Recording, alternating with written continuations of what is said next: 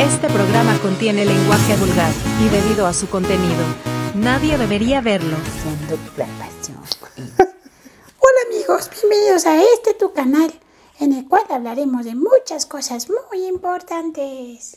Sí, viva la diversión. Viva la diversión. Viva la diversión. Me da asco. Yo estoy sentado. Yo también. Bienvenidos a Diego y Mau, donde yo estoy con mi mate y tú estás con tú. Agüita. Agüita, agüita, Eso, agüita, porque está agüita. cuidadito, mira. No es cierto, él está muy feliz. Uy, qué rico huele ese café. Me dio risa que casi no te acuerdas del saludo. Porque tenía ratito que no grabábamos. Tenía ratito que no grabábamos un programa de Diego y Mau y la neta es que iba a decir el otro programa, entonces, o sea, como que me iba por la onda del otro nombre. Entonces dije, no, ese no es el programa que estamos grabando hoy, ¿verdad? A ver, mi queridísima alegría, te voy a poner ahí al ladito mío, en lo que estamos platicando acerca de un tema fantástico el día de hoy, mi queridísima Mau. Vamos a hablar acerca de... De las partes no éticas de la psicología. Y de la psicoterapia también, porque pues, pues, aquí Diego y Mao, ¿no? Claro, entonces, cuando hablamos de la parte no ética, pues primero tenemos que explicar qué es la ética. Y es algo muy... pues, de las primeras cosas que te enseñan en la carrera. Si mal no recuerdo, como cada cuatri me daban algo referente a la parte ética. Este, y ya al final de la, de la carrera también te da... Hay un libro incluso de eso, o es un artículo, no me acuerdo, que es de ley que te, que te lo tengan que dar. Y son varios, varios artículos. Bueno, sí, existen los artículos de la Ley General de Ayuda Psicoterapéutica y Psicológica, ¿no? De la Ciudad de México, de la salud mental creo que le pusieron. La ley de la salud mental en. Y creo que en todos los países existe una ley, ¿no? Que habla de esto. Pero bueno, la parte ética tiene más que ver con las... ¿La moralidad? No, o sea, sí, pero sería la moralidad eh, ya Personal. al revés. Sí, o sea, tú puedes no ser moral Ajá. con la norma ética, por decirlo de alguna manera. Entonces, la parte ética es como el macro, es todos eh, coincidimos que estas deberían de ser las reglas que no te van a llevar a la cárcel si no las sigues, pero que nosotros sugerimos que no las sigas. Porque si no, para que pueda ser una ley, acuérdate que tiene que haber una obligatoriedad o un derecho, y en caso de que no se cumpla cierta obligatoriedad, tiene que haber un castigo. De lo contrario, no se considera ley. ¿sí? En ese mismo sentido, la ética no tiene un castigo per se que pudiera eh, establecerse desde el punto de vista legal. Pero el, que te quiten la cédula para ejercer, ¿ese no es el castigo? Yo tenía No, que porque sí. una cosa es la ética y otra cosa es la ley. ¿En qué sentido? Si yo hago algo que afecta a la ley, me pueden quitar la cédula profesional. Pero si yo hago algo que solamente afecta a la ética, no. ¿Y cuál es la sanción? No hay ninguna. No existe una sanción. El no yo te castiga. O sea, existe la sanción social, existe la sanción de la culpa personal, existen como una sanción más interna, ¿sí? Ahora, aguas, no porque algo esté en la parte ética significa que está excluido de la ley. O sea, hay algunos artículos que la ley tomó de la ética. ¿se entiende?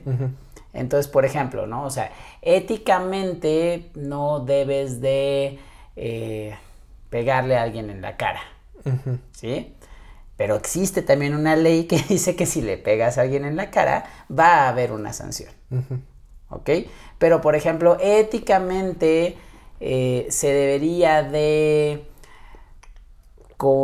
no deberías, siendo médico, no deberías de atender a tu familiar. No deberías de operar a tu familiar, por ejemplo. Éticamente está mal que un doctor cirujano opere a un familiar. Pero no hay una ley que prohíba a un doctor, bueno, quizá en algunos países sí, hasta donde yo sé, no hay una ley que lo prohíba. ¿Se entiende? Entonces, pero sí puede haber un, éticamente está mal que, no sé, eh, le mientas a un paciente éticamente, pero también legalmente existe una obligatoriedad de no mentirle al paciente. Pero ¿cómo le mientes al paciente? Porque yo ahorita estoy pensando, por ejemplo, las técnicas paradójicas. No, no es- estaba hablando más como en el- ahorita en el ámbito médico. Ajá. O sea, un doctor no puede llegar y decirte, no, no, no, tú no tienes esa enfermedad. Ah, ok. Porque se llama negligencia médica. Sí, ajá. ¿sí? Ahora, em, aquí ya, aquí ya es la parte donde vamos a entrar a la parte no ética. Entonces, la parte no ética sí te puede llegar, llevar a perder una cédula, sí te puede llevar a em, transgredir una ley. Pero no vamos a hablar ahorita de la parte legal, porque uno, no somos abogados, dos, tendríamos que conocer la ley perfectamente para poderle dar interpretación, y Claro. tres, debido a las interpretaciones que existen, tampoco podríamos ser eh, pues los, o sea, los adecuados. Ahí, para eso hay jueces. ¿no? Para eso hay colegiados que Sí, se encargan de lo que sí podemos hablar es de la parte ética. Exactamente. Porque si la conocemos, la manejamos, entonces es ver ahora el lado pues, opuesto de lo que será la, la no ética. Entonces, empecemos desde lo más básico. ¿Cuál es lo primero que te acuerdas que te dijeron de, o sea, vas a ser psicoterapeuta? Estos son los preceptos eh, éticos que tienes que seguir. ¿Cuál es el primero que se te viene a la Pues mente? mira, el primero que se me viene a la mente, y no lo estoy diciendo en orden, Ujú. claro, es eh, no atiendas a un familiar tuyo, Ok. por ejemplo. Porque, ¿qué pasaría si... eh, en psicoterapia, hablando plenamente de Ya psicoterapia. estamos en el tema de Sí, psicoterapia. Ajá. Ok, si yo estoy atendiendo un familiar mío, le voy a conocer los secretos, me puedo involucrar, voy a hacer confluencia, transferencia, etcétera, etcétera, Ujú. Sí, sí, pues sí. ¿no? Que pudiera afectar inclusive la relación que existe dentro de la familia. Eh, por ejemplo, ¿no? O sea, pongo siempre eh, un ejemplo tan simple como, imagínate que estás atendiendo a la esposa de tu hermano. Y la esposa de tu hermano te empieza a decir que tu hermano habla pestes de ti y que te va a destruir en la sucesión familiar, en un- jugando con la idea, ¿no? Porque creo que no tienes hermanos. No, yo no tengo. Eh, entonces, por ejemplo, en ese, en ese sentido, al tú estarte enterando de esto, pues en la siguiente reunión familiar quizá ves con ojos entrecerrados a tu hermano. Y eso no está bien. Ok, ahora yo me pregunto, ¿qué tanto esta ética eh, se aplica para todos? Porque si sea, te dice amigos y familiares, ¿no? O sea, eso es así tal cual lo dice el artículo y el libro, ¿no? El artículo no la ética, ¿no?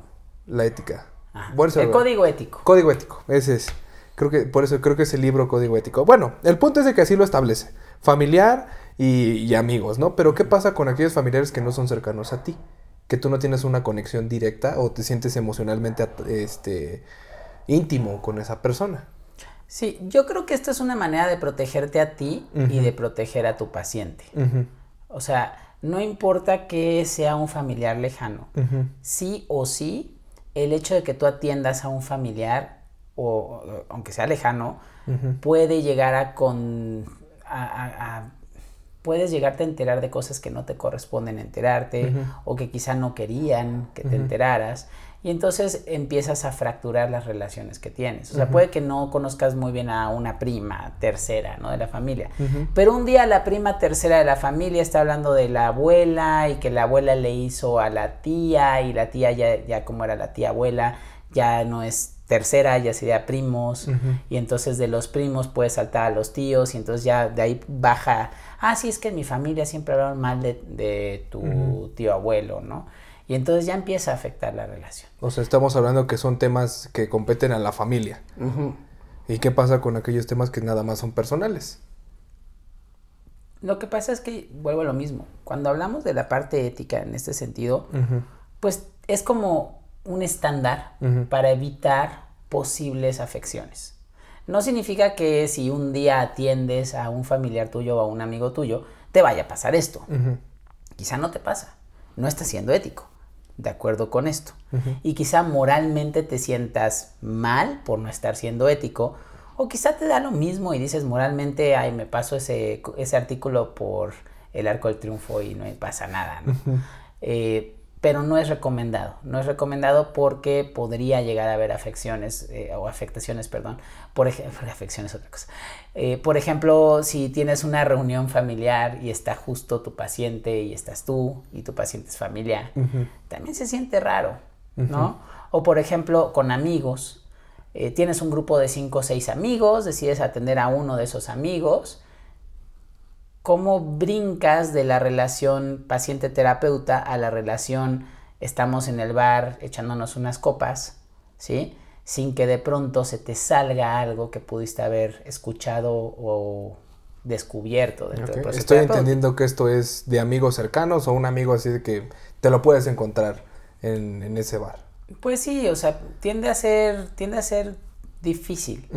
Por eso, de entrada, o sea, te digo, como tú te sientas, ya eso ya entra en tu moral, ¿no? Si te importa o no te importa ese artículo del código ético, o si lo quieres seguir o no seguir, eso es tu decisión. No hay una sanción real. Sí, no, no. no te van a quitar tu cédula porque atiendas a tu hermano. No, pero sí va a ser bastante extraño que sepas los, los secretos y la historia de tu hermano. claro que sí. Pues no lo sé, o sea, vuelvo a lo mismo. Creo que, creo que por eso es, es un código ético, ¿no? O sea, por eso no es una ley.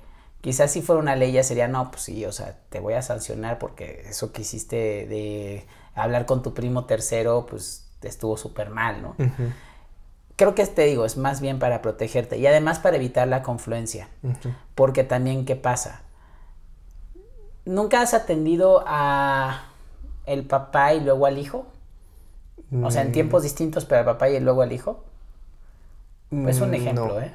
Sí, no. O sea, no, no es que tal cual me haya pasado. No, a mí me ha tocado atender a una pareja que primero llega un miembro de la pareja y después llega otro. Por ejemplo. Eh, en el de que un miembro de la pareja y luego llega el otro. De entrada tú ya llegas sesgado al atender a la otra persona. ¿Por qué? Porque ya escuchaste toda una historia y ya el cerebro, quieras que no, pues elige bandos, hace etiquetas, por más que digamos, no, es que yo soy objetivo. Nadie es objetivo, todos somos eh, sujetos y por lo tanto somos claro. Y entonces, pues si te están diciendo, es que él es un agresivo, es que él es una persona mala, es que él es un borracho, es que y un día llega él, pues por pues yo pondré a prueba si sí es cierto eso, pero ya de entrada mis preguntas están sesgadas. ¿sí? Eh, dice, dice por ahí un, un psicoterapeuta muy famoso que si por ejemplo vamos a suponer que tú crees que en una colonia todos los de esa colonia son muy deshonestos, ¿no? Y vas a una fiesta a ese lugar y de pronto olvidas tu cartera, ¿sí? Te das cuenta en el taxi y dices, no, tengo que regresarme para buscar mi cartera. Pero tú ya vas sesgado, ya no vas buscando tu cartera, vas buscando a ver quién, ¿Quién se, robó, tu cartera. Y ya te estás sesgando. Quizá tu cartera está debajo de un asiento, pero tú ya en tu cerebro estás con esta idea de no, a fuerza me la tuvieron que haber robado. Es lo mismo. O sea, quizá el tipo venía a hablar de otra cosa y tú ya traes, ah, pero él es agresivo, voy a cuestionar a ver si sí es agresivo o no. Entonces, pero ahí el trabajo personal empezaría del por qué estoy eligiendo un bando, ¿no? Entendiendo de que la parte ética, ajá, entendiendo Vuelvo que desde la parte ética es no escoger ningún bando. Es como, ok, tengo esta versión, está bien, esta es la versión de ese paciente, porque entendamos que cada paciente es único, ¿no? Pero vuelvo a lo mismo, ya tienes una versión. Y como te dije hace rato, como ya tienes una versión previa, sesga tu decisión futura. Por ejemplo, quiero felicitar a mi queridísimo Mau porque acaba de adquirir su nueva laptop. ¡Bravo! Gracias. Chócalas. Gracias a todos los Ah. pacientes que llegaron. Exacto. Entonces, Mau, ¿tú qué sistema operativo tenías antes? Este, Windows. ¿Y qué decisión tomaste para comprar tu próxima laptop? La que tienes hoy, nueva. Ah, más RAM, Sí, definitivamente. pero más no, RAM. pero ¿qué sistema operativo? Ah, Windows. ¿Por qué? Pues porque ya lo conocía. Gracias. Sesgaste tu opinión. Sesgaste tu decisión. Bueno, previo a investigué. No importa, ya estaba sesgado porque dijiste, dentro de tu, de tu toma de decisión, ya estaba la comodidad de ya lo conozco. ¿Sí? El cerebro hace eso con todos los temas. O sea, el cerebro ya dice, ya conozco la historia de esta persona. Por más que sea la versión del otro, ya conozco la historia. Entonces, ya de entrada, por más que no queramos que se sesgue, ya está sesgado. Entonces ahí también estamos haciendo una falta a la ética, ¿no? Lo que pasa es que cuando, cuando se habla de que tienes que tratar de ver a cualquier persona con ojos objetivos, Objetivos. No se puede porque no somos objetos. exacto. Entonces, sí hay técnicas, tenemos técnicas como para, ah, pues me estoy yendo por acá y cancelo esa decisión y tomo otra, pues para eso estudiamos, ¿no? Precisamente para evitar eh, sesgarnos hacia cualquier Y para eso vamos a terapia también. Exacto, y también tienes que ver por qué te estás yendo por ese lado y tu trabajo personal y todo, pero ya está sesgada tu decisión, ¿sí? Es- esto es inconsciente, esto no lo podemos modificar. Entonces, eh, porque todo el tiempo estamos borrando cosas, todo el tiempo estamos eh, distorsionando y todo el tiempo estamos pues haciendo generalizaciones. Entonces, por más de que, de que no quieras, lo vas a hacer. Entonces, también por eso es una manera de protegerte. No atiendas a las parejas eh, no sería, digamos, ético a menos que tu trabajo sea de pareja. O que necesites conocer las dos versiones para trabajar luego con la pareja. ¿Sí? Eh, no trabajes con el papá y la hija porque entonces, por ejemplo, de la hija, ah, claro, porque tu papá, claro, ya sé cómo actúa tu papá o tu hijo, no sé, o ya sé cómo Ah, claro, porque tu mamá era así. Ah, pues sí, tiene lógica. Buscaste, ah, imagínate, ¿no? Atiendes a un chico que tiene una novia y los papás divorciados y entonces tú empiezas a, y, atendiste al papá, ¿no? Entonces de pronto tú ves como, mm, ¿no te recuerda como una relación como parecida a la que has tenido en tu vida? No, pues sí, un poco como la de mis, mis papás, ¿no? Te dice. Y tú así, sí, bueno, sí, como que se parece a tu mamá, ¿no? Digo, no lo dirías, porque pero tú ya en tu cerebro ya dijiste se parece a tu mamá. Y quizá no, quizá se parece más al papá. ¿Sí? Entonces, pero es esta búsqueda de, de comprobar la hipótesis, ¿no? Que yo creo que sería la manera de combatir eso, ese, ese sesgo. Es como, ok, me llegó esto porque tengo historia previa de algún otro paciente con algún este alguna relación con el que esté en ese momento y es como que vamos a usar esta información a nuestro favor pero a manera de duda partiendo no de que sea un hecho claro esa ya es la parte del trabajo. ¿Qué te dice la ética? Evítate la bronca. ¿Sí me entiendes? O sea, no es que esté mal, pero evítate la bronca. En vez de que estés como con esta onda de estar, ay, no, es que no debo de y es que yo soy sujeto, pero trato de ser lo más objetivo posible y entonces no, atiendas al papá y a la hija o, al hijo, ¿no? No atiendas a la pareja junta, a menos que sea un trabajo de pareja. Eh, no atiendas a tus familiares, no atiendas a tus amigos cercanos porque se va a sesgar, porque en una borrachera se te va a salir lo que te dijo en terapia, ¿sí? Porque quizá crees que todo el grupito ya lo sabe porque son amigos y solo te lo dijo a ti. Bueno, pero también está del otro lado, de, porque como lo comentas pareciera que es algo muy impulsivo, que, que surge, que en algún momento va a salir. Vuelvo a lo mismo, la idea de, la, de, la, de esta reglita, de esta ética. Sí, es evitarte todo es, eso. No vas a tener, o sea, yo sé que unos pueden ser impulsivos, otros no, quizá no te pasa, quizá sí te pasa. Se entrará en tu moral si lo haces, si no lo haces, lo que sea. La ética te dice, no lo hagas y evítatela. Sí, sí, ¿Se entiende? Sí, se entiende. O sea, también saltarte pues todo ese trámite de que mmm, vas a hablar de tu pareja y yo ya me sé la historia de tu pareja, mm, ok. Pero yo creo que también ahí tiene que ver el trabajo personal del terapeuta, que es de, ok, si yo sé que estoy atendiendo a esta persona, pues también yo tengo que eh, averiguar el... ¿Averiguar el qué? Averiguar, bueno, más que averiguar, el entender que voy a salir con alguien que estoy atendiendo, también qué pedo ahí yo, yo estoy en total libertad de elección de decir, sabes que, pues no. O sea, porque eso ya sería transgredir y de cierta manera estás respetando la ética mientras no la respetas, ¿no? Digo, es paradójico. es paradójico, pero es una alternativa. Exacto, o sea, vuelvo, o sea, insisto, si tu moral te dice no hay tema, si tienes la capacidad de disociar, que también es muy importante, esta capacidad la desarrollan muchísimo los psicoanalistas y hay psicoanalistas muy experimentados que sí pueden atender gente cercana y hacer esta disociación de decir, ok, en este momento, en este caso, no eres esa persona que conozco, eres mi paciente. Que mira, ahorita creo que estamos entrando en un tema muy común de la ética que se divide en perspectivas. Fin y en cuenta la palabra y está, pero la interpretación de eso es lo que entra en conflicto mucho con la ética. Entonces está bastante interesante. que incluso ahorita, te digo, se me ocurrió esa alternativa para poder atender a alguien cercano y tú también, de cierta manera, deslindarte o disociarte. ¿Cuántos familiares estás atendiendo? No ninguno. Afortunadamente ninguno.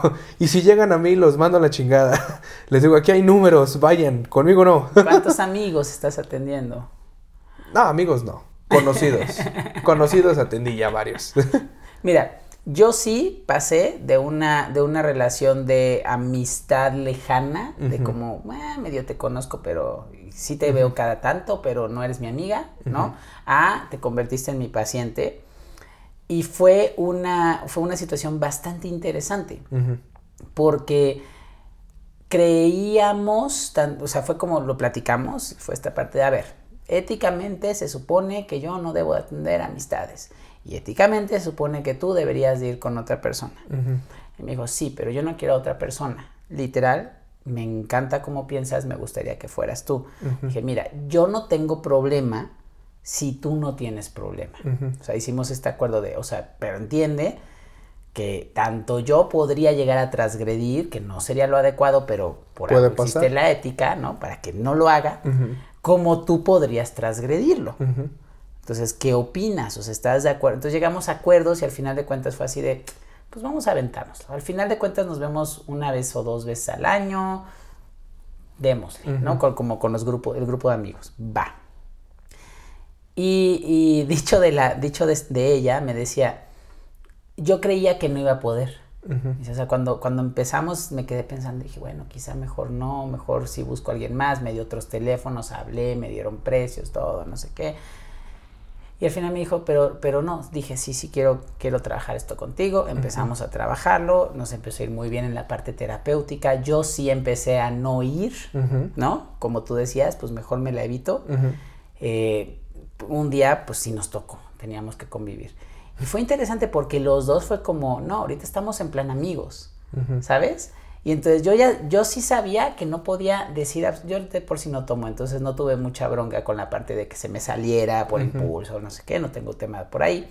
Eh, pero sí, sí me llegó a pasar como dos o tres veces que iba a decir algo y, me, y era como, de- Ujú. Y me acordaba y decía, no, de- Eso es no". terapia, eso es terapia. Eso es- exacto, entonces era como, no, me echaba para atrás, ¿no? Y dejaba que ella contestara o que ella dijera, ya si ella decía algo al respecto, yo podía comentar, era como, ya lo hizo público, ¿no? Entonces, y además también entender que en la parte de, de la parte social no soy terapeuta y por lo tanto en la parte social soy Diego y como Diego doy mi opinión y como Diego puedo decir lo que quiera y puedo hacer lo que quiera porque soy un amigo más, ¿no? Pero en la parte terapéutica ahí es ya, no, o sea, aquí ya entran otro tipo de estrategias. Eh, y, y te digo, fue como, no, eso no, ya me esperaba y no sé qué. Y sobrevivimos varias de esas reuniones, unas dos, tres reuniones así, ¿no? Del tiempo que hemos que estuvimos trabajando. Luego nos volvimos a reunir y, y me decía ella, me dice, yo creí que iba a ser más difícil y que no iba a poder hacer la distinción de Diego, mi amigo, con mi terapeuta. Me dice, pero me di cuenta que sí puedo, porque cuando yo voy con mi terapeuta, inclusive hasta digo mi terapeuta. Y cuando te voy a ver a ti, digo Diego, ¿no? Y dice- y digo, ay, qué interesante decisión hizo en su cerebro para, para hacer esta disociación.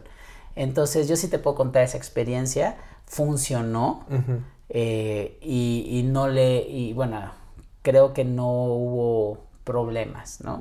No me siento mal de haber tomado esa decisión y, y ella tampoco. Creo que también le ayudó bastante el proceso que llevó conmigo, ¿no? Entonces, por eso te podría decir, depende mucho también, como bien dices. Pero éticamente yo sé que no cumplí con ese código. Pero volvemos a ese punto en el que lo que dice el, el código es una cosa, pero la interpretación de eso, eso es otra, porque no es ley. O sea, la ley es así, se acata y tanto tú Por y yo la entendemos. Ajá, La ley te castiga si no lo cumples. Pero la- además de que te castiga es exacta. Es que, ah, tú, haces, tú hiciste Bueno. A. Bueno, es, bueno, es un decir, ¿no? Mi queridísima Mau, si la ley fuera exacta, no habría tantos juicios. No, bueno, o sea, sí, pero me refiero, ese es muy exacto el- la falta que cometes. Sí. Ajá. Sí, o sea, si hay evidencias que, que completen lo que dice la ley, va a haber una sanción. Ajá, exactamente. En la parte ética, ¿cómo justificas que esa persona es cercana a ti? Exacto.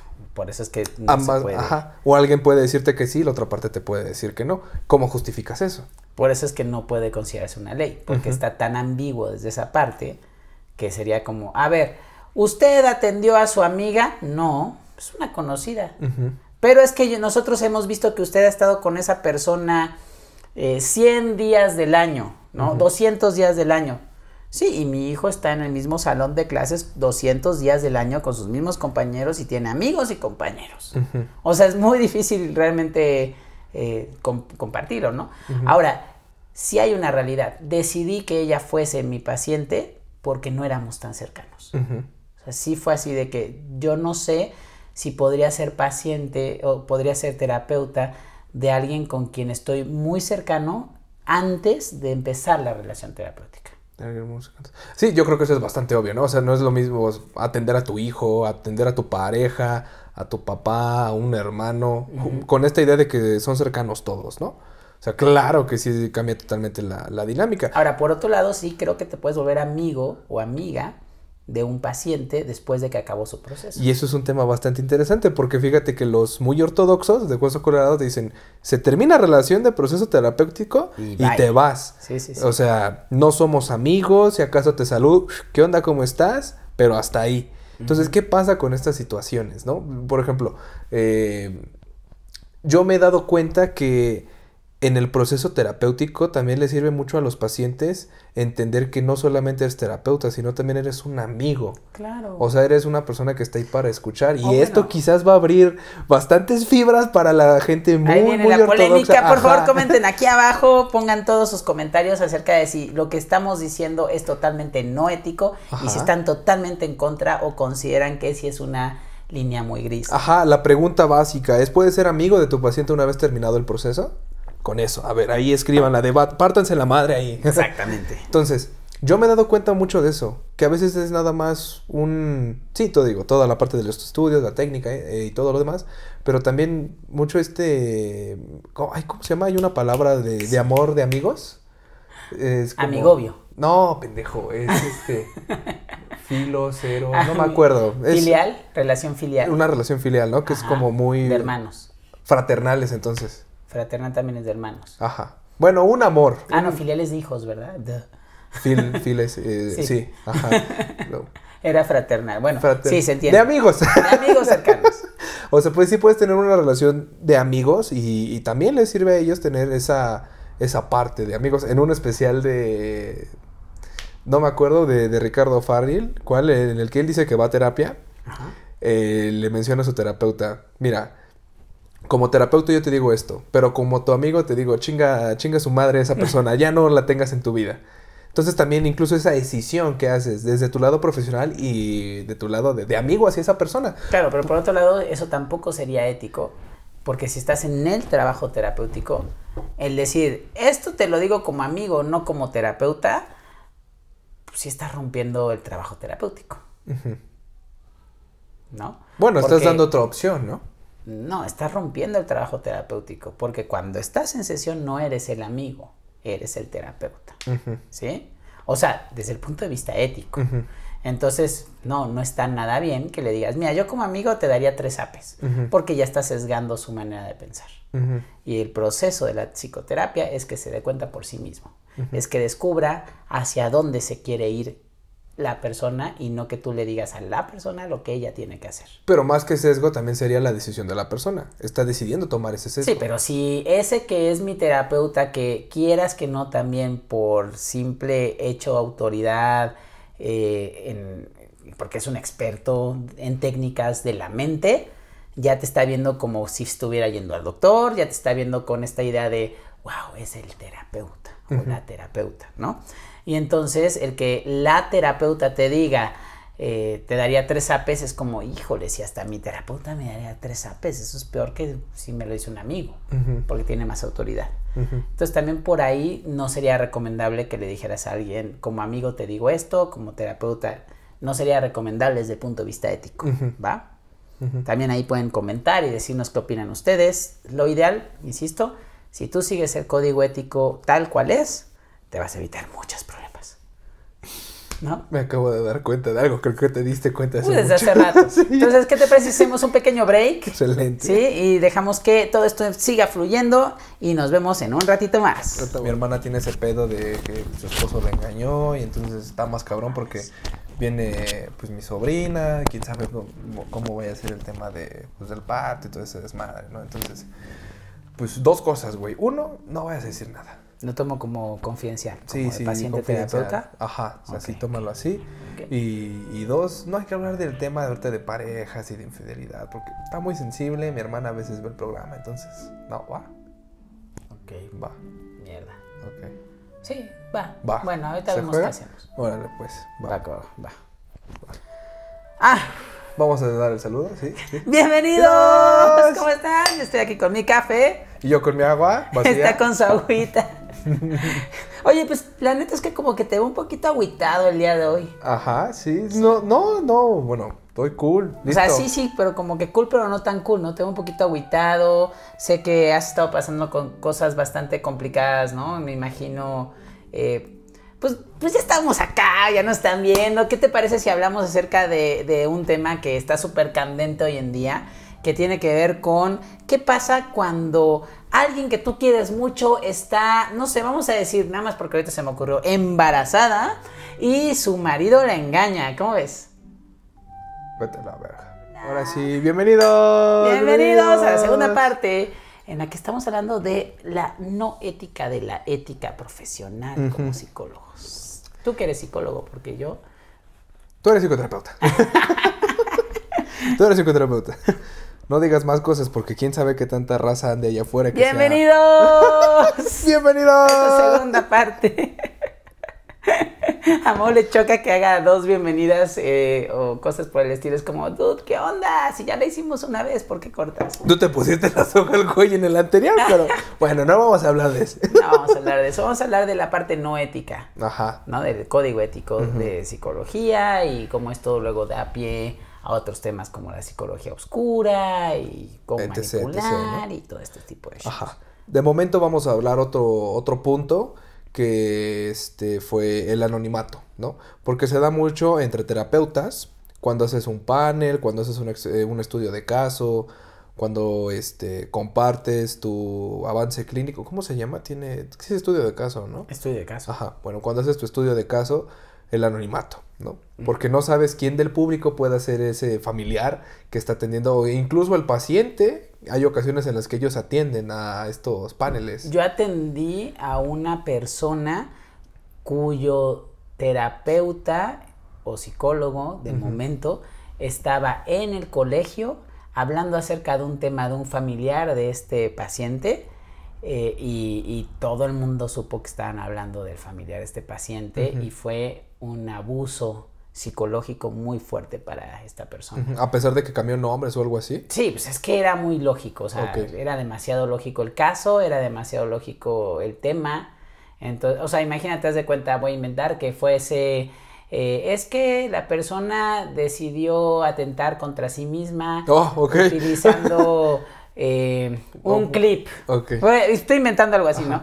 Y es como, dude, ¿cuántos casos hay de que alguien se atente con un clip en, en De esta algo vida, que es un secreto a voces, ¿no? Exacto, entonces como, como fue así de todos sabían. O sea, todos supieron que se trataba de esta persona y, y fue terrible para esta persona, lo, vini- lo vino a trabajar justamente en sus, en sus sesiones. Entonces sí es, sí, creo que, que esta parte del anonimato es muy importante de respetar, de saber que siempre puede haber oídos, Ujú. Eh, que estén en cualquier conferencia o en cualquier lugar y pues que tengas la autorización para hablar del caso, número uno. Y número dos, que seas lo suficientemente ético para que nadie sepa que estás hablando de esa persona. Que, que si mal no recuerdo también necesitas sí, la autorización del paciente, ¿no? Papel firmado, o sea, así todo en forma de, mira, voy a exponer tu caso de tal a tal día, en tal lugar, obviamente se cambian fechas, se cambian eventos importantes, nombres, etc. Y también tiene que dar su consentimiento el paciente de, ok, sí, exponlo. ¿no? Sí, la parte, la parte legal te dice, y esto sí está dentro de la norma de eh, datos personales la- en posesión de particulares, que tienes que tener una expresión, una eh, autorización por escrito de lo que vas a hacer, ¿no? También existe eh, pues, sistemas, o sea, por ejemplo, tú sabes que si vas a la televisión te van a ver millones de personas, entonces ellos muchas veces no te hacen firmar, a veces sí, pero la mayoría no, porque asumen que tú al saber que estás yendo a un panel de muchas personas, pues va a ser expuesto lo que vas a estar diciendo, ¿no? Entonces, no sé cómo lo manejes tú con tus, con tus pacientes. O sea, ellos saben, por ejemplo, les haces firmar de que estás eh, en un proceso de supervisión y que sus casos van a ser usados para lo mismo, o simplemente a todos se los dices y como todos se los dices podrías traer varios testigos que dijeran que efectivamente tú siempre lo dices. No, o sea, cuando son casos que superviso, sí es de, oye, mira, tu caso lo voy a llevar a supervisión porque yo creo que me puede dar mayor orientación a alguien más. Primero, ¿autorizas que alguien más lo sepa? y haces firma. Sí, claro, le mando un documento de, ok, sí, ya lo firmaste, Ajá, que mándame fotito para imprimirlo, tenerlo yo también, tener la base sólida. Y ya después de eso también le digo, ¿sabes que Ya se terminó la supervisión de, de, tu, de tu caso. muchas gracias, este, y ahí quedó. Que es lo adecuado. Ajá, sí. Entonces, sí es muy importante. Esa parte del código ético creo que es muy válida. Eh, cabe aclarar que el código ético sí plantea bastante la idea de las sanciones dentro de los colegiados. En México los colegiados todavía no tienen una base legal que pudiera decir como en Estados Unidos, donde sí hay una barra de... Eh, de personales médicos, barra de personales eh, de abogados, donde sí te pueden quitar tu licencia para ejercer a través de estas barras, ¿no? Bueno, ves que en Estados Unidos es más estricto la, la salud mental. ¿No me parece que tienes que estar haciendo anualmente un examen para que te sigan renovando la licencia? Ellos lo plantean como una manera muy médica, o sea, lo tienen muy, muy dentro de esa normativa. Hay otros países de México, del mundo que te sorprenderías que también, si no me equivoco, Guatemala también tiene una barra de psicólogos donde te tienes que registrar y te pueden quitar también tu licencia. Entonces ahí sí depende mucho el país. En México no, no tienen todavía la legalidad como tal. Se ha estado buscando. Eh, lo sé porque un amigo mío es abogado y está tratando de que la barra nacional de abogados, que él es cofundador, se haga prácticamente, se normatice, se ponga que sí, ellos tengan esta gestión de, sancionar o de eliminar eh, o de poder iniciar demandas, o, o sea, como una serie de, de elementos que les permite que pase de ser solo un código ético a que también sea eh, con sanción, con leyes. Y también el código ético en el de México al menos sí plantea mucho esta idea de que el, el profesional de la salud mental se va a acatar a las normas, leyes y... Está por hecho. Yo confío en ti. Tú lo vas a hacer. Exacto. ¿Cómo, lo sé? No, no, no tengo idea, nada me lo asegura, pero confío en ti. Exacto. Entonces, en este sentido, o sea, contempla el código ético el que te vas a guiar de acuerdo a las leyes y normas y códigos de cada país, de cada estado, ¿no? Entonces, o sea, insisto, o sea, es como, es la ética, se espera que lo hagas, el código tal cual no te puede obligar a, pero es como una guía. Por ejemplo, ¿qué haces para promocionar? ¿No? Tú, por ejemplo, dices, acabo de salir de la carrera, tengo ganas de promocionar mi nuevo sistema non plus ultra de taller eh, ¿no? De, taller que, te despierta eh, inmediatamente de todos tus males, ¿no? Y entonces te dice, a ver, va, promocionate, pero uno, demuestra que es viable, no nada más de resultados irreales, ¿sí? Y dos, además de que estás eh, promocionando algo que sí es viable, eh, que, también cumpla con métodos científicos, que también eh, sea pues, ético. Entonces sí hay como toda esta onda de no manipular a las personas. Con lo cual, a menos que tengas alguna objeción. No, no, no, sigamos, sigamos, vamos allá. Creo que ahora vamos a una parte que también es bastante interesante, que empezó con un libro que se llamaba La psicología oculta o obscura Dark Psychology en inglés. Y posteriormente ya se volvió en que todo el mundo utilizó el nombre porque pues así es. Breve paréntesis, porque me, llama la atención que se llame psicología oscura, pensando en que toda la psicología que hay acá es como de luz, como buena y todo eso. Y eso me remite a todos los experimentos que se hizo previo a para llegar a, a conocer eso. El pobre Alberto, grande seas, pequeño Alberto. Creo hasta le pegué al micrófono del abrazo Entonces, para la gente que no sepa la historia del pequeño Alberto, ya la contamos varias veces, vayan a ver algún capítulo. no, no, no, vamos a decirla. Eh, existe este psicólogo llamado Watson, en el que busca eh, la parte más metodológica acerca de los miedos. Entonces lo que él hace es una asociación en donde me parece que cada vez que pegaba como un, un, un metal, le aventaba una rata. Un poco como condicionamiento operante. Este, clásico. Entonces, pues bueno, el pequeño Alberto, siendo un niño todo inocente, sin algún miedo, crece con una fobia hacia, hacia las ratas, ¿no? Entonces, este, eso es lo que no se cuenta siempre por el lado de, de la psicología. No solo es el caso del pequeño Alberto, o sea, tenemos muchísimos, muchísimos casos. Está el niño que, porque era gemelo de otro niño, tuvo un accidente en el cual perdió su miembro eh, masculino y entonces un doctor dijo que él podía convertirlo a mujer utilizando unas estrategias ahí de, de eh, cirugía plástica y de hormonas y todo, y que a este niño se le iba a vender desde la parte psicológica que nunca había sido niño, que siempre fue niña porque estaba muy chiquito, le pasó antes de los dos, tres años Ok. esto. Y entonces crece como niña, pero no se siente niña, ¿no? Al final se da cuenta que pues que no es niña, ¿no? Porque descubre el caso, tiempo después hace todo el documental de su vida y tristemente se suicida y también el hermano. Entonces, tristemente en este tipo de situaciones tampoco fue ético el hacer ese tipo de, de cambios sin que lo sepa la persona. Eh, también está el caso de, eh, de cómo se han utilizado los animales para experimentos acerca del condicionamiento, que tampoco son, pues, hoy en día éticos. Habría que decir que en aquellas épocas quizá eran más permisivos. Pero fíjate que lo curioso es de que todavía sigue siendo un experimento bastante común cuando estudias la carrera. Porque tienes que condicionar. Entonces ahí también es otra vez ese dilema. ¿La ética aplica nada más a humanos y no a animales? Salud por la comunidad Salud. que ahorita adora a los animales y está seguramente comentando, si no escribiéndolo, por lo menos comentándolo dentro de su diálogo interior. Ajá. Entonces nos comentabas de, desde este caso de... Están, te digo, los- cómo se tratan a los animales. Está Ajá. también la Segunda Guerra Mundial, todos los experimentos, tanto médicos como psicológicos, que se hicieron.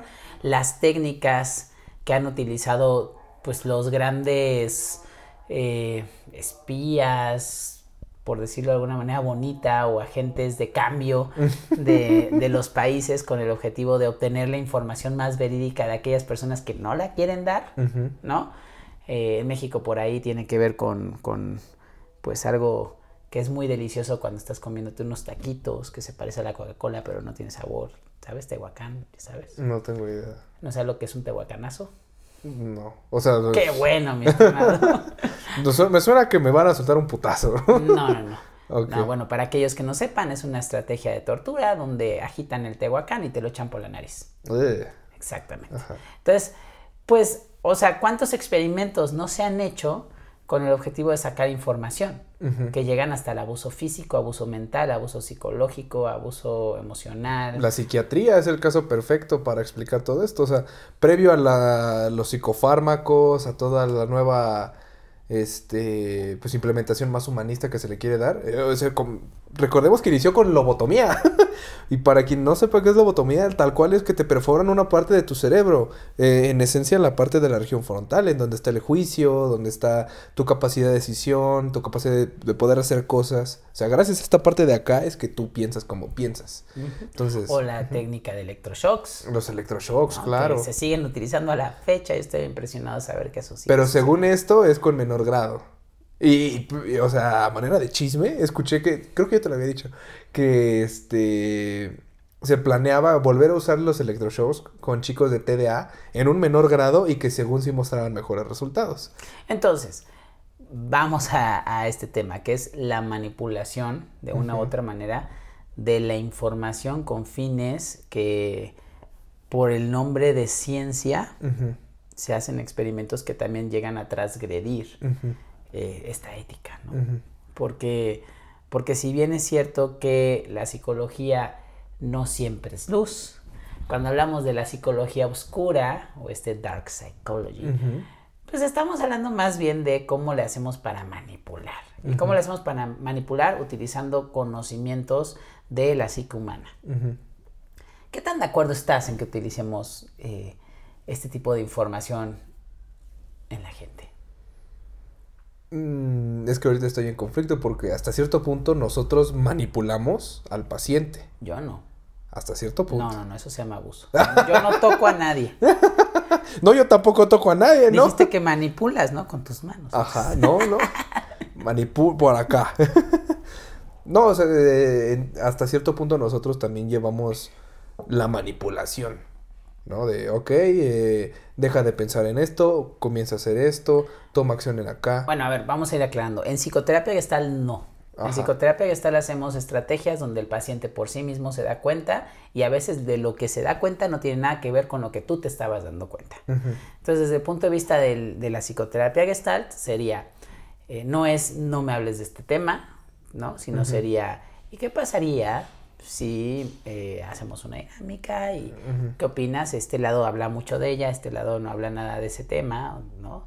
Eh, ¿Cuál de los dos te gusta más a ti? Y entonces el paciente dice, pues me gustaría ya no hablar de ese tema, por ejemplo, ¿no? Ahí ya depende la terapia. Hay otras que son un poco más directivas y que si te dicen, a ver, hey, ya, deja de pensar en eso. El psicoanálisis. No, el psicoanálisis no te dice lo que tienes que hacer. no, pero es más directivo. Te dice, esto es esto, de acuerdo con este autor, pero no sé tú qué opinas. Por eso, pero es más directivo. O sea, en Gestalt es, ¿quieres hablar? Sí, ¿qué quieres hablar? Del tema que quieras, órale, va, vamos sobre ese. Y en psicoanálisis, ¿no? Psicoanálisis es de, ok, yo quiero hablar de este tema, mm, no, ¿qué te parece? Vamos a retomar esto porque se asocia a tu padre, a tu madre, bla, bla, bla, bla, bla. Bueno, ahí depende del psicoanalista. Yo sí conocí a psicoanalistas que literal te sientan en el diván, ¿no? Miras al techo, respiras profundo y hablas de lo que quieras. Entonces, coincido contigo que habrá algunos que lo lleven de forma más directiva. Eh, nada más que no me gustaría generalizarlo, Sí, porque claro. también allá eh, enfrente de nosotros existen demasiados eh, psicoanalistas que en este momento seguramente te dirían, no, yo no hago eso, ¿no? Pero bueno, vamos a hablar acerca de, ok, a ver. De entrada, ¿a qué nos referimos con manipular al paciente? ¿No? Eh, obviamente es de la parte psicológica. Si haces una manipulación de la información a favor de la percepción o el cambio de hábitos o la mejora eh, social, ética, personal de la persona, personal de la persona, estarías en contra. Estoy entendiendo que es como reestructurar el esquema cognitivo de la persona, de que, un ejemplo rápido, ¿no? De que, ay, odio a todos los perros porque me muerden, ¿no? Y es como, no, quizás los perros se acercan mucho a ti y te quieren, pero no han hallado una manera correcta de acercarse a ti, ¿no? Estoy entendiendo. Por ejemplo, o por poner otro ejemplo, eh, tuve un caso de una persona que eh, le costaba muchísimo observar a los ojos a otras personas, ¿no? Pero le encantaba controlar. Entonces fue como, dentro del trabajo fue, a ver, pero si tú no ves a las personas, no sabes qué van a hacer. Si sí ves a las personas, sí sabes lo que van a hacer. Eso lo descubrió la persona con el trabajo, no se lo dije yo.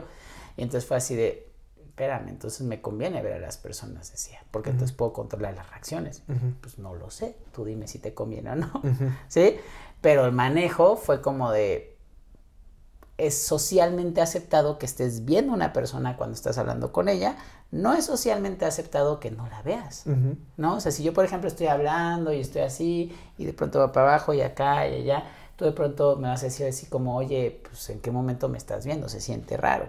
Y entonces en este se siente raro, de pronto es como, oye, ¿qué onda, no? O sea, eh, si me vas a ver o no. Entonces quizá si yo hago este ejercicio donde vinculo un valor muy importante que es el control, y este valor importante del control lo asemejo a, puedes controlar más, si estás viendo a la persona, pues quizá la persona dice, oh, sí me gusta este valor ahora. Entonces es una manipulación por parte de nosotros encaminada hacia una nueva cognición, ¿no? Esa es la pregunta. O sea, en este caso, pues sus, una acción o una regla de vida no coincidía con su valor.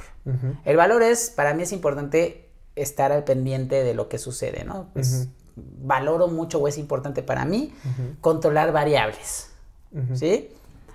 Y una regla era, no debo mirar a los ojos a las personas.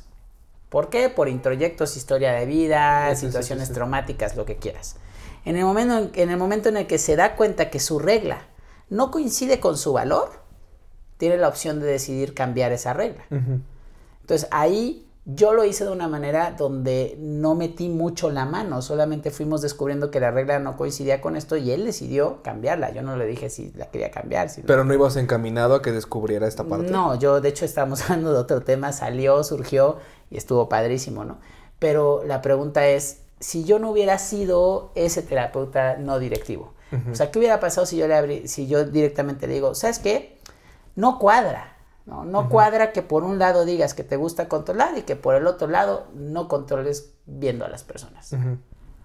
Entonces, ahí sería directivo, ahí sería manipulación. Confrontativo, además. Confrontativo y manipular la información a favor del paciente, ¿no? Para que tenga un darse cuenta directo porque se lo estás diciendo, sin la opción de que se dé cuenta por sí mismo. O sea, es como el consejo es, ¿no? Pero hay te- hay terapias así. En ese caso, de ese consejo, no sería ético. pero al mismo tiempo sí sería ético, porque es en pro del paciente.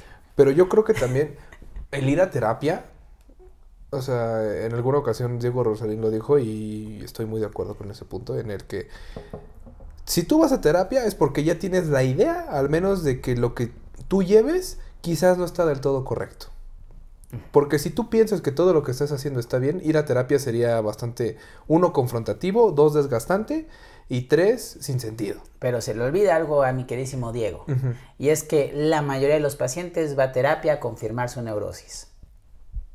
Por lo tanto, si yo quiero confirmar que yo estoy bien y los demás están mal, voy con la idea de que yo estoy bien y quiero que el experto me diga que tengo razón. Y hay muchos casos de pacientes que llegan así. El problema de la terapia es que te das cuenta que tu percepción es tuya y que tú tienes razón porque tú eres así. Pero en la perspectiva de los demás, tú no tienes razón. Sí, tú, tú tienes la razón en tu realidad, básicamente. ¿No? Entonces, en ese sentido, ahí sí le añadiría a lo que dijo Diego, sumaría con mi tocayo y le diría, o sea, sí, las personas que saben que ir a terapia va a ser algo confrontativo, va a ser algo de descubrimiento para un crecimiento de tu ser auténtico. Pero hay otros que realmente lo utilizan hasta para, pues, divorciarse más fácil. Sí, ¿no? Es como el motivo, ¿no? Entonces, volviendo a tu idea, yo no creo que, se, que entre en el campo de lo ético, en si es bueno o malo, yo creo que más bien entra en la parte de lo normal. O sea, ir a terapia es confrontar tus ideas contigo mismo y tus propias contradicciones. Entonces, saber de que en algún momento tú te vas a meter la pata en el sentido de que no vas a coincidir todo el tiempo. Entonces, no creo que sea un tema ético, yo creo que más bien es un tema en el que es este, pues lo normal, lo que ocurre en cualquier sesión terapéutica. Ahora, la parte de lo bueno o lo malo es, ¿está bien manipular a alguien a favor de sí? la pregunta. Está, está, de pensar, ¿eh? O sea, esa es la pregunta. Por ejemplo, si existe un conflicto a tres kilómetros de tu casa, Ajá. ¿sí? Y tú te enteras del conflicto, va a generarte angustia porque estás cerca de tu casa y crees que te puede llegar ese conflicto. Si ese conflicto está eh, si, yo no quiero generarte la angustia, ¿qué tan ético sería esconderte que eso está sucediendo a tres kilómetros de tu casa? ¿Ético? O sea, porque algo sucedió en China que estaba muy lejos del país. Sí, no pensaste que fuera a llegar acá. Y nadie pensó... Está del otro lado del charco. Exacto. y además se utiliza, o sea, todo el, todo el sistema mediático está fundamentado en la idea de disminuir el pánico en las sociedades, porque una sociedad en pánico es igual a caos, es igual a destrozos, es igual a aumentos en crímenes, ¿sí? Entonces, su trabajo precisamente es bajar la temperatura de una población. Ellos están manipulando a la asociación, a la, a la población, para un bien mejor. Entonces, llevando a la parte terapéutica, te estoy entendiendo lo que sería ¿Qué tan ético sería negar tu realidad? No sé si me iría a la parte de negar tu realidad, sino la pregunta es, la misma, incluso va aplicada a los medios, ¿no? O sea, ¿será ético bajar la temperatura de una persona, de una población, de lo que sea, para evitar un brote psicótico, un brote eh, de paranoia, un brote de, de, pues de miedo extremo? Ok. Ahora, mi pregunta es, gestálticamente hablando, y corrígeme si me equivoco, si la persona desea tener ese brote psicótico, lo dejarías tenerlo. Pues que en la psicoterapia gestal es vive y deja vivir. Exactamente. Sí, pero aquí estamos hablando de que, pues es que eso es manipulación, no desde la gestal. No, exacto, e-, es a lo que voy. Entonces, la ética también parte de enfoques. Ah, claro, pero ahí el detalle está en que el código ético no plantea tanto estos enfoques. Sí, no, no, en ningún momento se piensa que, ay, eh, va a haber una crisis mundial y hay que trabajarla. No, obviamente la pandemia no nos avisó a ninguno de nosotros que iba a venir y mucho menos había la norma para saber qué hacer. Digamos que sí nos avisaron cuando nos enteramos en diciembre. Pero no nos dijeron que iba a llegar a tal escala. Pues mira, si tuviste que cerrar una población completa, te está hablando de que es una gran escala. No, sí, sí, pero o sea, eh, primero empezó como, ah, es un pueblo. Ah, luego es la ciudad entera ah, ahora es casi todo el país, luego, ah, ya es todo el continente. Exacto. Entonces, eh, Entonces, ahí nosotros en México sí lo pudimos ver. Ajá. ¿Sí? Los que seguíamos redes sociales, eh, muchos de, mucha lo que sucedía en otras partes del mundo, los que tenemos un contacto con la parte internacional y la oposición del actual gobierno se encargaron de eh, vender la idea de esto es lo peor del universo. Y el gobierno haciendo su gestión, porque esa es la gestión de un gobierno, de disminuir la temperatura social, se vendió la idea de esto no es tan grave, no se preocupen, todo va a estar bien, vayan a fondas y disfruten su vida. ¿Sí? Desde la parte ética, no ser honesto u omitir la verdad es malo. Desde ese enfoque. Pero de los males el peor es el que hay que evitar. Y el mejor de los males sería esconder esas, esos datos para que entonces la población se mantenga productiva, se mantenga eh, generando un Producto Interno Bruto que no destruya la economía, ¿sí? Y que cuando llegue, llegue y se aborda. Eh, Entonces tú estás partiendo de que lo que te dicen es mentira. ¿Pero en qué sentido? Pues ya ahorita- llegó la patrulla por ti. No, no, ya no, ya no vamos a hablar del tema. es que escucharon que dijiste gobierno, oposición. Sí, sí, sí, ya inmediatamente. Ajá. Bueno, creo, creo que nos estamos desviando bastante desde el punto de- del gobierno, la pandemia y todo Ah, esto. sí, o sea, la idea es, ¿Es, es- ético ocultar información que se sabe que puede dañar?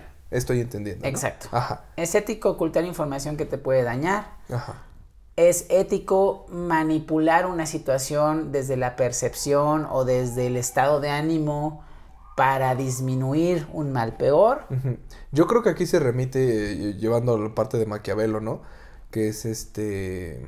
Ay, su frase más famosa se me. El fin justifica El los fin medios. justifica los medios, ¿no? Entonces, en ese punto, quizás el ocultar la información o el revelarla, no importa cuál, cuál opción quieras aquí, sí se está haciendo con, vaya, con un fin.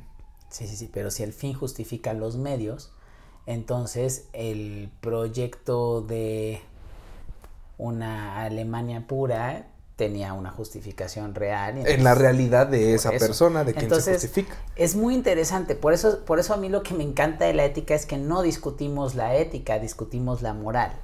O sea, creemos que está bien o está mal eso que se nos plantea como el gran introyecto de ese gremio.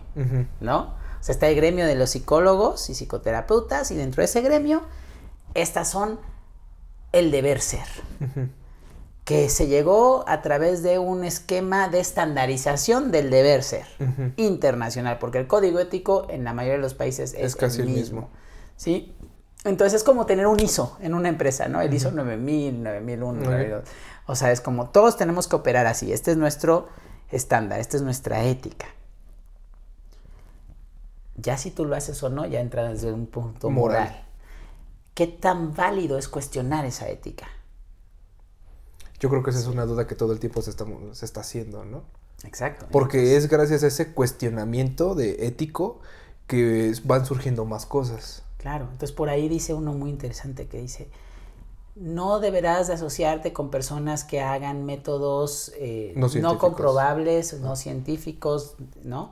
No éticos o no científicos, ¿no? Ok, no éticos, se entiende. Es paradójico, ¿no? Porque estás en una parte ética que te dice no hagas cosas no éticas. Y es como, mm, ok. Es lógico, ¿no? Es como, pues, sí, ¿no? Pero a ver, ¿cómo se llega al nuevo conocimiento? A veces haciendo cosas paradójicas. Pues paradójicas, quizá al principio no científicas, para luego llevarlo a algo científico, ¿no? ¿Cómo surgieron los grandes? Freud fue rechazado por toda la comunidad hipnoterapeuta, por toda la comunidad psiquiátrica. O sea, eran médicos hipnóticos, porque hacían hipnosis, por tal razón, ¿no? Hipnólogos, no sé cómo se les llame. Eh, ¿Hipnotistas? Hipnotistas, es que hipnotistas volvemos a lo mismo. escríbanos. ¿Será la hipnosis como la planteaban? Era, eh, o sea, Mer- Mesmer, pues en su época era totalmente Todo algo distinto, sí. Sí, pero vamos, tan importante que a la fecha se le dice mesmerize, ¿no? Dejarte mesmerizado. Entonces, o sea, partieron de algo no científico para llegar a algo científico. Se cuestionó el status quo, se cuestionó la ética para llegar a, algo mejor. ¿no? Entonces, ¿qué tan válido es? Yo sé que hoy no estamos hablando del tema de la psicología oscura porque ese tema merece un capítulo completo. Claro. ¿Sí? Sí, pero llegamos a otro punto también interesante que fue el, el cuestionar tus propias creencias, qué es lo que estás haciendo. Que mira, es un poco lo que se hace en psicoterapia, ¿no? la parte introyectiva, saber qué es introyecto y qué es internalización, y saber si estás cómodo con esa ética que sigues quizás ciegamente, o ese introyecto, o esa internalización. Claro, y entonces ahí viene la parte de que amo de una persona que conozco que quiero muchísimo, que sabe muchísimo de religión, que decía, lo peor que puede ser con la religión es verla como dogma, como algo de fe ciega en cuanto a lo escrito. Es tu obligación ponerlo a prueba. Es tu obligación ponerle fuego a aquellas creencias. ¿Qué es lo que hacemos en psicoterapia? Poner a fuego tus creencias. ¿Qué es lo que hacemos con el código ético en este episodio? Poner a fuego ese código ético. No porque no estemos de acuerdo, porque muchas cosas estoy totalmente de acuerdo, sino porque quizá al final me dé cuenta que sí ese código ético es el correcto y es el que yo quiero y decido seguir. Y no el que debo de seguir. Con lo cual cerramos con esta definición de introyecto e internalización, que la va a dar mi querido Mau. Ah, introyecto. introyectos son todos aquellos mensajes que te dicen papás por lo general o, historia de vida o historia de vida algún mensaje que lo debes de seguir Ah, esa es la palabra que hable, clave. Y sin cuestionar. Y sin cuestionar. Debo de seguir, ¿no? Como, la fe muy ortodoxa. Entonces, debo de seguir haciendo esto. ¿Qué ocurre cuando ese, se cuestiona ese introyecto? ¿Ok? Descubres el origen del mensaje y ahora se convierte en una internalización cuando tú decides si este mensaje lo quieres seguir eh, ejerciendo, pero ahora con idea. Ya no es ciegamente, ya no lo debes de seguir, ya lo quieres seguir. Esa es esencialmente la diferencia. Uno es obligado y otro es por gusto. Exactamente. Y entonces habrá algunas cosas que tú digas, me gusta pagar impuestos porque no me gusta terminar en la cárcel. ¿Sí me entiendes? O sea, quizá antes era es que debo de pagar y ciegamente. O igual debes de pagar porque no te gusta estar en la cárcel. Exactamente. Pero entonces ahí es donde viene la parte de la internalización. Decido sí pagarlos para evitar estar en la cárcel. O sea, decido un poquito de dolor para evitar un gran dolor.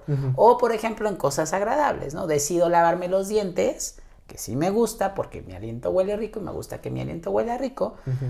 Y además evito tener caries, evito perder dientes cuando sea más grande, ¿no? Entonces, ese es el punto. ¿Cómo lo llevo de algo que debo de seguir ciegamente a cuestionármelo para que llegue al grado de decir, sí, sí me gusta esto que está aquí? Si podemos resumir este episodio en algo tan sencillo es, cuestiona lo que estás haciendo, lo que estás siguiendo. Digo, ahorita lo abordamos en el código ético porque es lo que quisimos abordar. Pero también, ¿qué eco ha hecho en tu vida este, este capítulo? O sea, si a manera de analogía, este, ¿qué ética estás siguiendo tú? Y esa ética, eh, cuando la llevas a la parte moral, es una moral con la que estás cómodo, cómoda, eh, estás contento. Entonces, llévatelo, cuestiónalo, hazlo. A ver qué más haces con eso. A ver qué más sale. Así es que ya sabes, muchas gracias por estar con nosotros y... Adiós, síguenos en nuestras redes, vale.